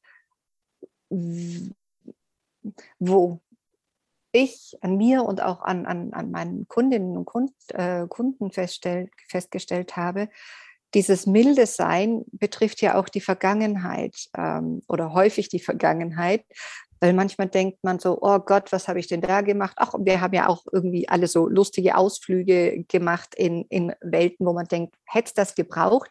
Und ja, manchmal braucht es Ausflüge, manche nicht unbedingt, aber sie waren eben da. Und wenn man darüber reflektiert und auch da mit zum Beispiel mit Hilfe der Astrologie wird einem manches noch bewusster. Und auf der anderen Seite, was ich meine mit dem Mildsein, es ist nicht per se falsch oder richtig oder ähm, äh, vor allem falsch, was man in der Vergangenheit gemacht hat. Und ähm, ganz im Gegenteil, sondern das eine führt zum anderen und es ist dann so ein Prozess eines Selbstverständnisses, dass man noch mehr Verständnis letztendlich für sich bekommt, warum man manchmal in manchen Lebensphasen Dinge tut, wo man sich hinterher fragt, ich weiß nicht. Aber letztendlich, und das hört sich wieder groß an, hat es tatsächlich einem großen Ganzen gedient, der eigenen Entwicklung so oder so. Ähm, und das finde ich, das macht versöhnlich. Das mhm. macht auch in vielen Prozessen der Weiterentwicklung ähm, ein Stück weit gelassener oder der Druck wird so rausgenommen. Ja. Ich kann die ganz großen Prozesse des Kollektivs ja nur bedingt minimal steuern, ja, also steuern im Sinne von kontrollieren. Wo ich aber ansetzen kann, ist ja an mir und wie ich mit diesen großen äußeren kollektiven Prozessen umgehe. Und ich kann mit mir und an mir steuern, wie ich mich da selber drin navigieren, orientieren und weiterentwickeln kann. Und das ist für mich eben, wie gesagt, mit Hilfe der Astrologie und eben einfach auch der, der Körperarbeit etwas, wo es für mich ganzheitlich wird, rund und stimmig wird, ja, mhm. wo, wo es aus einem Komplexen eben in etwas einfach Übersetzbares für mich geworden ist. Ja. Wie schaffst du es? ähm, äh, wie sage ich das? Ich glaube, ich muss den Satz anders anfangen. Also mhm. es gibt ja auf der einen Seite, das hast du vielleicht ganz am Anfang auch schon gesagt, du sagst, es ist ja wichtig, dass man ähm, oder dass deine Kunden und Kundinnen auch verstehen, dass sie ja selber diejenigen sind, die mhm. Veränderungen anstoßen müssen. Gleichzeitig, wenn ich jetzt mal so ein klassisches Bild von Astrologie drauf werfe, könnte man ja auch denken, naja, die, jetzt lapidar gesagt, so die Sterne verändern sich und, ne, und das hat diesen Einfluss und tralala, was kann ich machen? Ich muss mich nur hinsetzen und warten und dann wird das Universum dafür sorgen, dass sich Dinge ändern. Also, wie gehst du mit diesem Spannungsfeld um? Nein. Aber du Sterne weißt, was ich meine, ne? Ja, ja, total. Ja. Die, die Sterne machen nichts. Wir sind als Mensch auf diese Welt gekommen. Ja, die Sterne haben sicherlich auch oder die Planeten Schwingungen und und und. Ähm, wenn man da jetzt in die Beweislast gehen möchte und sagen, oh, kriegen wir die Schwingungen eines Plutos oder einer, was auch immer, einer, einer Venus tatsächlich mit, das ist nicht äh, meine Beweislast. Das ist etwas, das stelle ich nicht in Frage und das möchte ich auch gar nicht beweisen. Sie sind für mich einfach Parameter. Sie sind für mich Anteile meiner eigenen DNA, körperlich gesehen und auch meiner eigenen Psyche. Und jeder Planet verkörpert auch einen Anteil meiner ähm, ich sag mal, meiner Psychofamilie. Ja, also eine Sonne steht für meine Persönlichkeit, ein Mond steht für mein Körpergefühl, eine Venus steht für das, was ich mag und was ich wertschätze, ein Mars steht für mein Action Drive. Und wenn ich weiß, wie all diese Mitspieler in mir sich verteilen äh, in meinem Horoskop, dann habe ich einen ziemlich direkten Zugang. Und ich warte nicht. Und ich sende auch keine Botschaften im Sinne von, ach ja, in fünf Jahren weiß ich, dass äh, Jupiter, was weiß ich, der, das ist die Gönnerin in mir, das ist äh, die großzügige Tante aus Amerika, die es ja nur gut mit mir meint, das ist die, die in die Expansion gehen mag, ja. Sie geht aber for good and for bad in Expansion. Also wenn ich nur auf dem Sofa sitze und Kuchen esse und denke, ach, in fünf Jahren ist Tante aus Amerika wieder da, ja, dann mag auch mein Umfang sich wahrscheinlich durchaus expansiv verhalten haben, aber ich habe nichts vorwärts bewegt. Das heißt, es ist an mir in diesem Spannungsfeld das Äußere wie das Innere, mir bewusst zu machen, hm, wo ich da stehe und was ich ganz persönlich dafür tun kann, dass ich aus dieser Spannung in zum Beispiel in ein Tun oder eben in ein Nicht-Tun komme oder in ein Aushalten komme. Und das kann eben über körperliche Arbeit, über geistige Arbeit oder über Prozessarbeit geschehen auf ganz unterschiedlichen Ebenen. Aber von Warten oder ja, was weiß ich, von so Aussagen wie, oh, du wirst in diesem Leben aber irgendwie nie Kinder bekommen oder dein Mann äh, wächst erst mal noch auf einem anderen Planeten oder was auch immer. Das ist nicht meine Herangehensweise für, für und von Astrologie. Wir sind nicht nur zwölf Menschentypen, wir sind nicht nur zwölf Sternen oder besser gesagt Sonnenzeichen. Das ist Unterhaltung, das ist Klischee, das ist Stereotyp, das ist überhaupt nicht meine Welt. Und das ist schön, dass es sowas gibt äh, oder mehr oder weniger, ja, es gibt es immer noch. Das unterhält, das ist fein, aber das ist etwas, damit konnte, damit habe ich schon als junger Mensch immer gesagt, was soll das denn? Ja, da gibt es eine Jungfrau und meine beste Schulfreundin, also ich bin Jungfrau geborene, meine beste Schulfreundin damals auch und dann liest du da und ja, mal stimmt's, mal nicht. Und wenn ich diese ganze Barnum-Textzeilen eben hernehme, das ist wie ein Zeugnisschlüssel, ja, kann ich mich draus bedienen und irgendwas trifft immer. Das ist aber nicht, wo ich in Resonanz gehen kann. Das ist nicht meine Wahrnehmung von Menschsein. Für mich ist es wirklich als Hilfsmittel für je nachdem, wie ich gestrickt bin, dran zu erinnern, du jetzt mach mal einen Schritt langsamer und jetzt kümmere dich mal um Thema XY, also wirklich gerade eher Entschleunigung zum Beispiel, äh, eher Ausmisten, äh, kann man ja grundsätzlich alles erkennen. Und Mann und Frau spürt ja, dass innerlich gerade was am Umbruch ist. Ist ja nicht so, dass es nicht die, die meisten Menschen spüren. Und bei manchen ist es eben eher, okay, und jetzt geht es langsam los. Der neue, neuer großer Zyklus nimmt Fahrt auf und da geht es dann um strategische Ausrichtung und, und, und. Das ist aber ein ganz anderes Spielfeld, auf dem wir uns da bei diesen jeweiligen Menschen unter äh, bewegen. Hm. Aber das ist dann, das ist ja dann tatsächlich die Kunst, sich auf diesen Zyklus dann auch wirklich einzulassen. Theoretisch zu wissen ist das eine.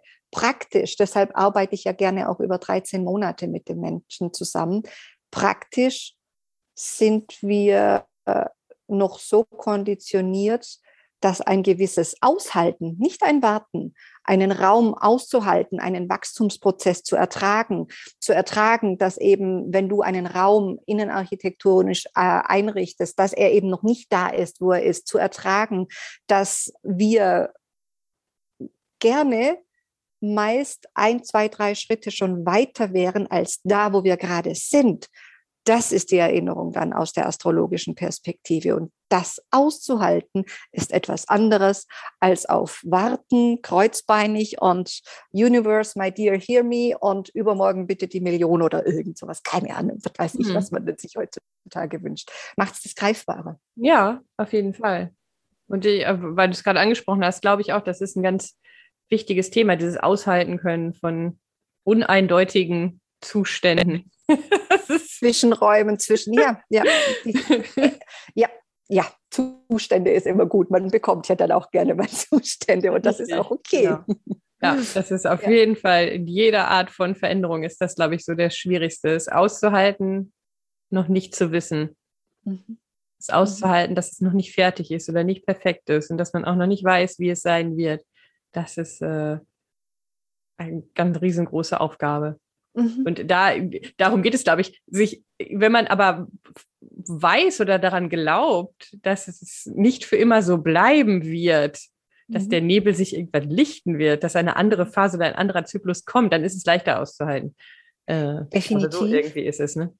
Definitiv. Und aber gleichzeitig auch schenkt mir dieser Raum viel mehr Exper Experimentierfläche und viel mhm. mehr Fläche, mich auch darin neu zu orientieren oder mich auch auf diesen Prozess einzulassen, weil es ist ja nicht immer nur einseitig, ja, es mhm. ist ja nicht immer nur nebulös, auch aus diesem Nebel wächst ja dann wirklich, wenn ich es aushalte und mich darauf einlasse, kann ich Beispiel jetzt Musik, ja, weil mit Neptun kann man auch wunderbar Musik, klassische Musik oder einfach alles sehr künstlerische hernehmen, aber eben eine unchoreografierte Kunst. Ja, das ist nicht jetzt so diese klassische äh, Kunst oder oder Kreativität, die einem Reißbrett oder ähm, die, die einer gewissen Choreografie folgt. Das ist eher so, du machst zum Beispiel Musik an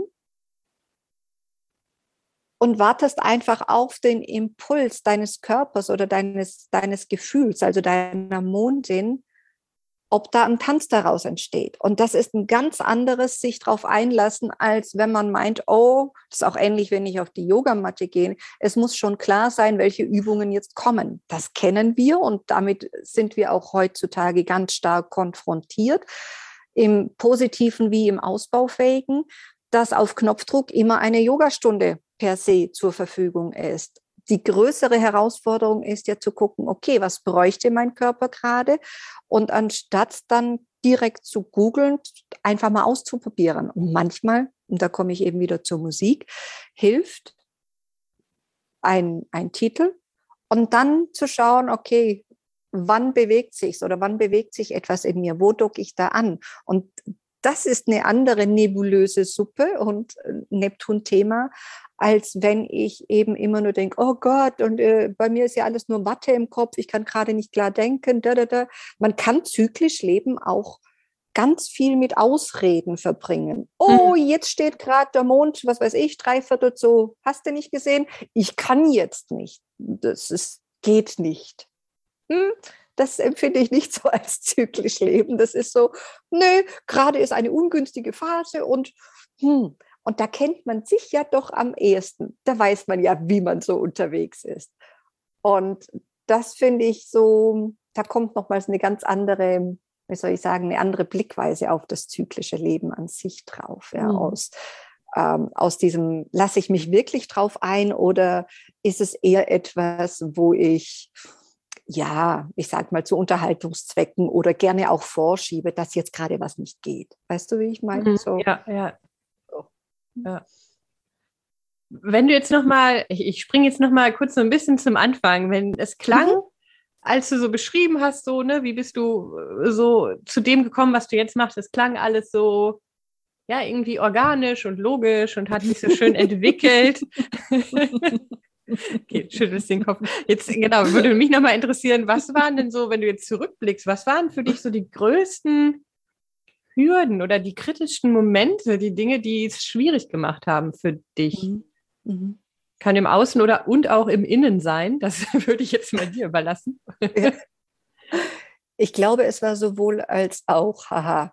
Also es war sicherlich beides. Zum einen, ich glaube, das kennst du auch und vielleicht einige deiner Mithörerinnen und Hörer auch, dass wir Phasen in unserem Leben haben, wo wir das Leben der anderen ein Stück weit leben. Also ganz ursprünglich habe ich eine, eine Ausbildung gemacht, die ähm, Sozialversicherungsfachangestellte zum Freude meiner Eltern, kurz SOFA, äh, in, in Deutschland, die total sich gefreut haben, dass ich so einen Beruf ausgewählt habe. Aber der kam ja nicht irgendwie so aus mir heraus, sondern ja, Schule aus, ich wollte mein eigenes Geld verdienen, was mache ich jetzt?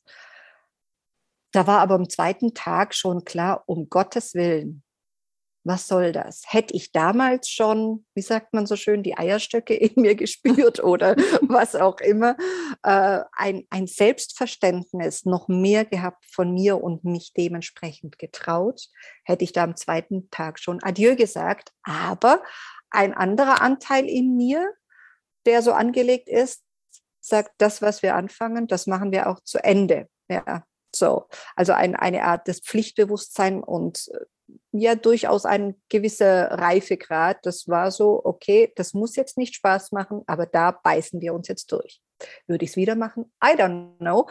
Ich wüsste nur, es hat mal ein Ende und, und das ist okay, das ist gut. Also habe ich mich da eben fünf Jahre mit, mit diesem Leben der anderen beschäftigt und habe aber relativ schnell gemerkt, ähm, das ist ja schön, wenn meine Eltern damit glücklich sind, aber wenn es mich innerlich auffrisst, dann ist es doof. Und was eben Päpstin zu sein ähm, bedeutet, äh, war nicht ja nur viel unterwegs. Damals Papst Johannes Paul äh, war unter anderem ja auch das Leben in die Hand zu nehmen und äh, so ein Stück weit selbstbestimmter, damit ich reisen kann. Dann habe ich eben während dieser Zeit, wo ich in diesem Ausbildungsberuf und auch in, in der ersten Weiterbildung steckte, die private Zeit genutzt zu gucken, was, was ist es denn, was ich wirklich will. Und da war ganz groß flexible Arbeitszeiten, da war ganz groß die Welt erkennen und Welt äh, kennen, lernen und aus dem Dorfleben ausbrechen. Das war mein Um und Auf, um zu gucken, was ist da dahinter? Weil ich fühle mich hier begrenzt mhm. ja, und, und auch ein Stück weit eingeengt. Das war der nächste Schritt, sich zu trauen, zu sagen, vor allem auch dann jemanden zu enttäuschen. Ja, weil der Prozess dann zu wissen, oh Gott, das Kind verlässt so scheinbar einen sicheren Job. Justus. Ja, mein Prozess war, für mich war er ja klar. Im Außen habe ich ihn dann verkündet, nachdem klar war, dass ich bei Lufthansa anfange. Das war für, für meine Mama oder für meine Eltern unvorstellbar. Wie kann hm. man nur so einen tollen von außen toll betrachtet, Job, Beruf aufgeben, um in der Welt quasi zu Hause zu sein. Und das hat begonnen, indem ich eben meine freie Zeit sowohl sportlich gesehen genutzt habe, aber auch mich sportlich weitergebildet habe und eben auch all das gemacht habe, wofür eben, was Lufthansa damals so verlangte, was man zu haben hat, sei es mit Fremdsprachen, sei es mit Erscheinungsbild, ja, mich zwar auch wieder in etwas hineinpressen lassen, aber das war freiwillig gewesen, mhm. weißt du? Mhm dieses Erscheinungsbild und das, was ich da erleben wollte oder spüren und erfahren wollte, das war freiwillig gewählt. Und damit habe ich auch meine Freizeit damit verbracht. So dass es dann auch tatsächlich beim ersten Mal anklopfen geklappt hat. Und während fast zwei Jahrzehnten Fliegerei war immer dieses Prozesshafte und dieses auch da habe ich, kann ich Zyklen entdecken. Ich bin manchmal auch für zwei, drei Jahre in der Weltgeschichte rumgeflogen und habe gedacht, was soll das hier alles? Ja, dieses boah, Menschen konsumieren, dieses äh, heute hier, morgen da, dieses uniformiert sein, dieses Ohr, hm, so. Also da waren ganz viele. Auch um, irgendwann kam dann auch der Umweltaspekt und, und, und. Und da diese Übergangsphase war, zu gucken, was kann ich noch machen. Also immer so der eigene innere Motivator. Und das ist so der Mars zum Beispiel. Wenn der ganz stark aktiv ist, dann hast du von Haus aus immer einen inneren Motivator, der, der, der küsst dich über kurz oder lang, der lässt dich nicht in, in Ruhe. Entweder unterdrückst du ihn, das ist so ungefähr wie bei der Kindererziehung, zu sagen, ach Kind, sei doch nicht zu leise, sei, so nicht zu laut, zu leise, tu dies nicht, mach jenes nicht, ja. Und irgendwann erlischt der dann auch und das Motivations- und Inspirationsfeuer wird dann recht flach habe ich nicht zugelassen. Da kamen dann aber eben immer diese unruhigen Phasen auf, es muss doch noch was mehr, es muss doch noch was geben. Ne? Das ist dann so dieser innere Antreiber. Mhm. Okay. Und diese Phasen habe ich dann eben genutzt und mich halt den internen Prozessen bei Lufthansa immer wieder den Weiterbildungsfeld ähm, gewidmet. Also da gab es für mich nie ein Stillstand, wo von außen immer so, ach Kind, jetzt hast du doch aber mal gut genug gelernt und jetzt hast du doch dieses erreicht oder was auch immer. nee, das ist so ein innerer Prozess. Und da kam dann auch zum ersten Mal so eine, so eine Astrologin in mein Leben und auch über, über das Fliegen, wo ich gemerkt habe, was wissen die, was ich nicht weiß? Mhm. Gibt's doch gar nicht, können die doch gar nicht wissen. So, geht doch nicht. Und, und da habe ich gemerkt, okay, das ist einfach dieser Shift. Und entweder stelle ich mich dem mit allen Zweifeln und wenn es dann eben gerade um Weiterbildung geht, muss das jetzt wirklich sein? Du hättest doch jetzt bequem hier und das ist doch in Ordnung und so, ja. Und, und das ist, früher habe ich es gesehen als, ich kann noch nicht genug, ich bin noch nicht genug, ja, auch so, so ein mhm. Jungfrauenmuster.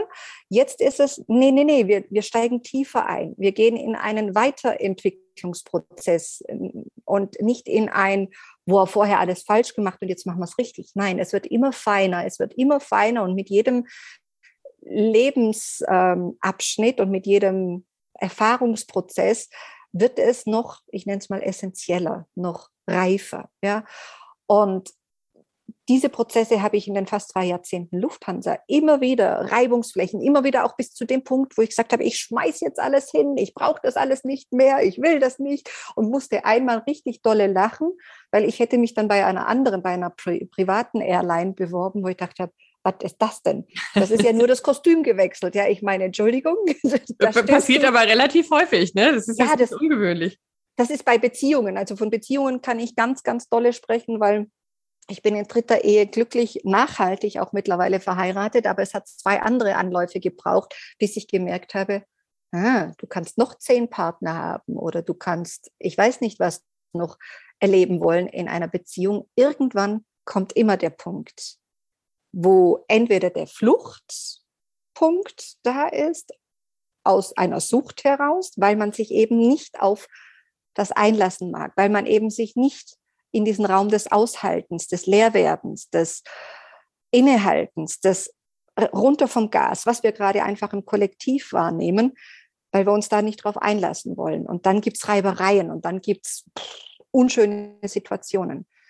Und da hat mir einfach dieses Erleben, ja, auszusteigen aus Mustern, ja, auszusteigen aus ungesunden Mustern, wunderbar mich dabei unterstützt und eben die Astrologie auch. Und das Aussteigen dann eben aus dem Angestelltsein, das war einfach so ein Prozess, der, wie soll ich sagen, mich dabei begleitet hat, im Mama werden oder im Muttersein, so dieses Aushalten, dass ich mich nur auf dieses kleine, wunderbare neue Wesen einlasse.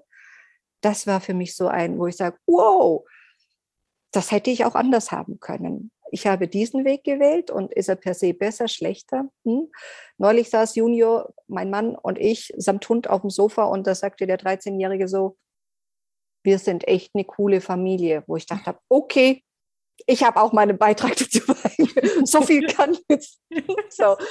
Und einfach dieses, diesen eigenen individuellen Werdegang. Es gibt nicht die gute Mutter, die schlechte Mutter, solange es in einem gesunden Kontext, in dem Kontext des Vertrauens in sich ist, des Vertrauens in das Lebens ist, gibt es keine Mama, die so oder so ist oder was gut für das Kind ist, sondern durch den Erfahrungsprozess. Und da sind wir wieder wirklich an diesem Urvertrauen. Und ich glaube, das macht dann auch diese Rückverbindung an die eigenen Wurzeln und an die Sprache und an den Ursprung, mhm. je selbstverständlicher im Sinne von bewusst wir damit umgehen. Ja, es braucht nicht nur, was weiß ich, die zehnte Generation der Unternehmerfamilie oder sowas und der Sohn sagt, aber ich habe jetzt keinen Bock mehr. Nee, warum auch? Weil wir alle uns weiterentwickeln. Oder es braucht nicht nur, man kann nicht aus einem, was weiß ich, aus einem Arbeiterhaushalt dann irgendwie die große Karriereleiter machen. Diese Muster und dieses, dieses alles zu durchbrechen, wie eben das Erwachsenwerden, wie das selbstständig, wie das Leben zu sein hat. Das ist so, wo, wo mich Astrologie wirklich in neue Räume reingebracht hat. Hm. In, ja. In, immer wieder den Prozess der Auflösung quasi. Ja. Ja, auflösen und immer wieder zurück zu sich finden. Ja. Das ist so das zentrale Muster eigentlich. Auch ja. wenn da ein Englisch sagt man Framework, aber ne, ja. auch wenn das da mhm. von aus, ich weiß nicht, was ist das deutsche Wort dafür? Ein Konstrukt? Der Rahmen. Der, ein Rahmen. Es gibt einen mhm. äußeren Rahmen irgendwie als Hilfsmittel, aber das Ziel ist immer, sich selbst dadurch näher zu ja. kommen. Das, das ist es eigentlich. Und daraus dann wahrhaftigere Entscheidungen zu treffen. Mhm. Und auch so in der eigenen Kraft oder auch diese Entscheidungen zu treffen, die für dich sich stimmig anfühlen. Mhm. Ob sie jemals richtig sind, who the, Entschuldigung, cares. Was ist schon richtig oder falsch? Genau, ja, wer soll genau. das beurteilen? Eben, genau. Aber das ist, dass du zumindest ein Gespür dafür bekommst oder ein Gespür dafür hast, du sagst, ja, da passiert gerade was etwas. Vom, vom enthusiastisch sein über das Zweifeln, über all diese emotionalen und sehr gefühlvollen Prozesse. Das ist etwas, das bedarf tatsächlich ein sich drauf einlassen und auch etwas, was man eben, ich sag mal, klassisch schulisch oder klassisch ausbildungstechnisch nicht direkt vermittelt bekommt.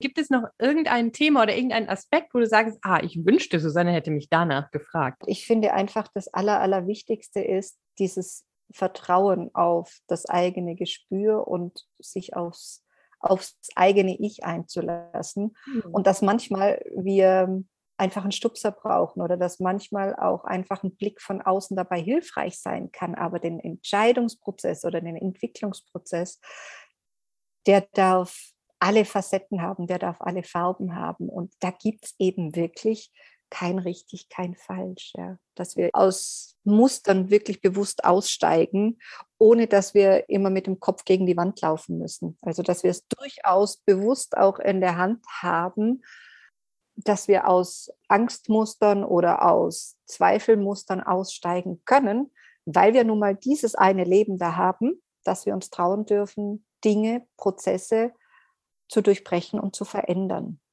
Egal, ob wir noch in einem Unternehmenssetting sind. Ich weiß, wie anstrengend und schwierig das ist, weil man da meistens auf taube Ohren oder geschlossene Räume trifft, ja, wenn man da eben Veränderungsprozesse auf andere Art machen möchte und nicht eben nur die Farbe oder nicht eben nur, hm, äh, ich sag mal, mal wieder eine Umstrukturierung von der Umstrukturierung ähm, herbeiwursteln, die nicht an die Wurzeln geht, ja, sondern dass wir das Vertrauen in uns haben dürfen, Dinge von sich aus entstehen zu lassen und auszutragen und zu gebären, immer und immer wieder. Und das ist ein ein Prozess bis zum letzten Atemzug. Und da würde ich die Menschen einfach total gern immer wieder daran erinnern, dass es nicht um das Ankommen an irgendwo auf einer hierarchischen Ebene ist, sondern dass wir tiefer und tiefer in den eigenen Wachstumsprozess, in die eigene Entwicklung einsteigen.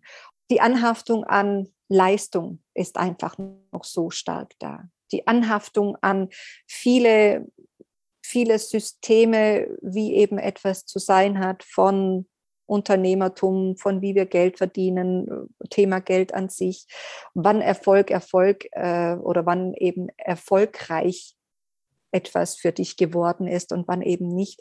Und da bin ich immer wieder an diesem einen ins Urvertrauen, in dieses Vertrauen zu gehen. Und von daher wünsche ich uns dabei ganz viel Mut, wünsche ich uns dabei ein nicht müde werden diesbezüglich, ein immer wieder dranbleiben, im Bewusstsein auch bewusst in, in leere Räume zu gehen und auch in Auszeiten zu gehen. Und das, glaube ich, bringt etwas ganz anderes und vor allem auch jetzt in diesem Zeitgeist sprechend etwas Nachhaltigeres hervor als eben, ich sag mal, Konservenprodukte. Wenn man jetzt äh, denkt, so, ach, das ist so interessant, wo kann ich mehr über dich und deine Arbeit erfahren? Wo, mhm. wohin sollte man gehen? ganz, ganz einfach. Wer mich besuchen mag, findet mich äh, unter meinem Vor- und Nachnamen. Das ist Ellen, E-L-L-E-N. Holzschuster ist ein Wort, ellenholzschuster.com. Und da ist gerade so mein virtuelles Zuhause und da bin ich auch am allerliebsten, sei es eben, wenn ich wenn ich äh, Sprachnachrichten oder Podcastnachrichten drauf ähm, verbringe oder wenn ich eben Newsletter oder Mondgrüße verschicke, da bin ich total gern und ich trete auch total gern in E-Mail-Kontakt mit Menschen. Wo ich mal ähm, aktiver war, ist auf Instagram, aber da kann man sich auch ein Bild zumindest machen und ähm, ähm mein Ellen, mein Moon Guide, aber das findet man dann auf meiner Website. Also ich finde ellenholtschuster.com ist ein schöner Ort, um mal anzuklopfen und Hallo zu sagen.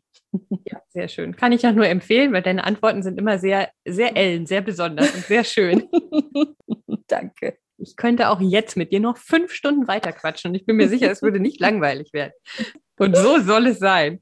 Ja. Dennoch würde ich sagen, für heute kann ich nur ganz, ganz herzlichen Dank sagen. Tausend Dank dir, Susanne, für deine Zeit, für dein dich drauf einlassen. Das war wirklich ein, ein vollmondiges Freudenfest. Vielen Dank fürs Zuhören. Ich freue mich sehr, sehr, sehr, wenn ihr den Podcast weiterempfehlt. Und wenn ihr auf dem Laufenden bleiben wollt, dann könnt ihr das entweder machen, indem ihr die Kanäle abonniert oder indem ihr mir auf Instagram folgt. Da findet ihr mich unter Susanne-Buckler. Oder ihr meldet euch für meinen Newsletter an. Die Möglichkeit dazu gibt es auf www.happygolucky.coach. Ich freue mich, wenn wir uns bald wieder hören und wiedersehen. Bis dahin, macht's gut. Tschüss.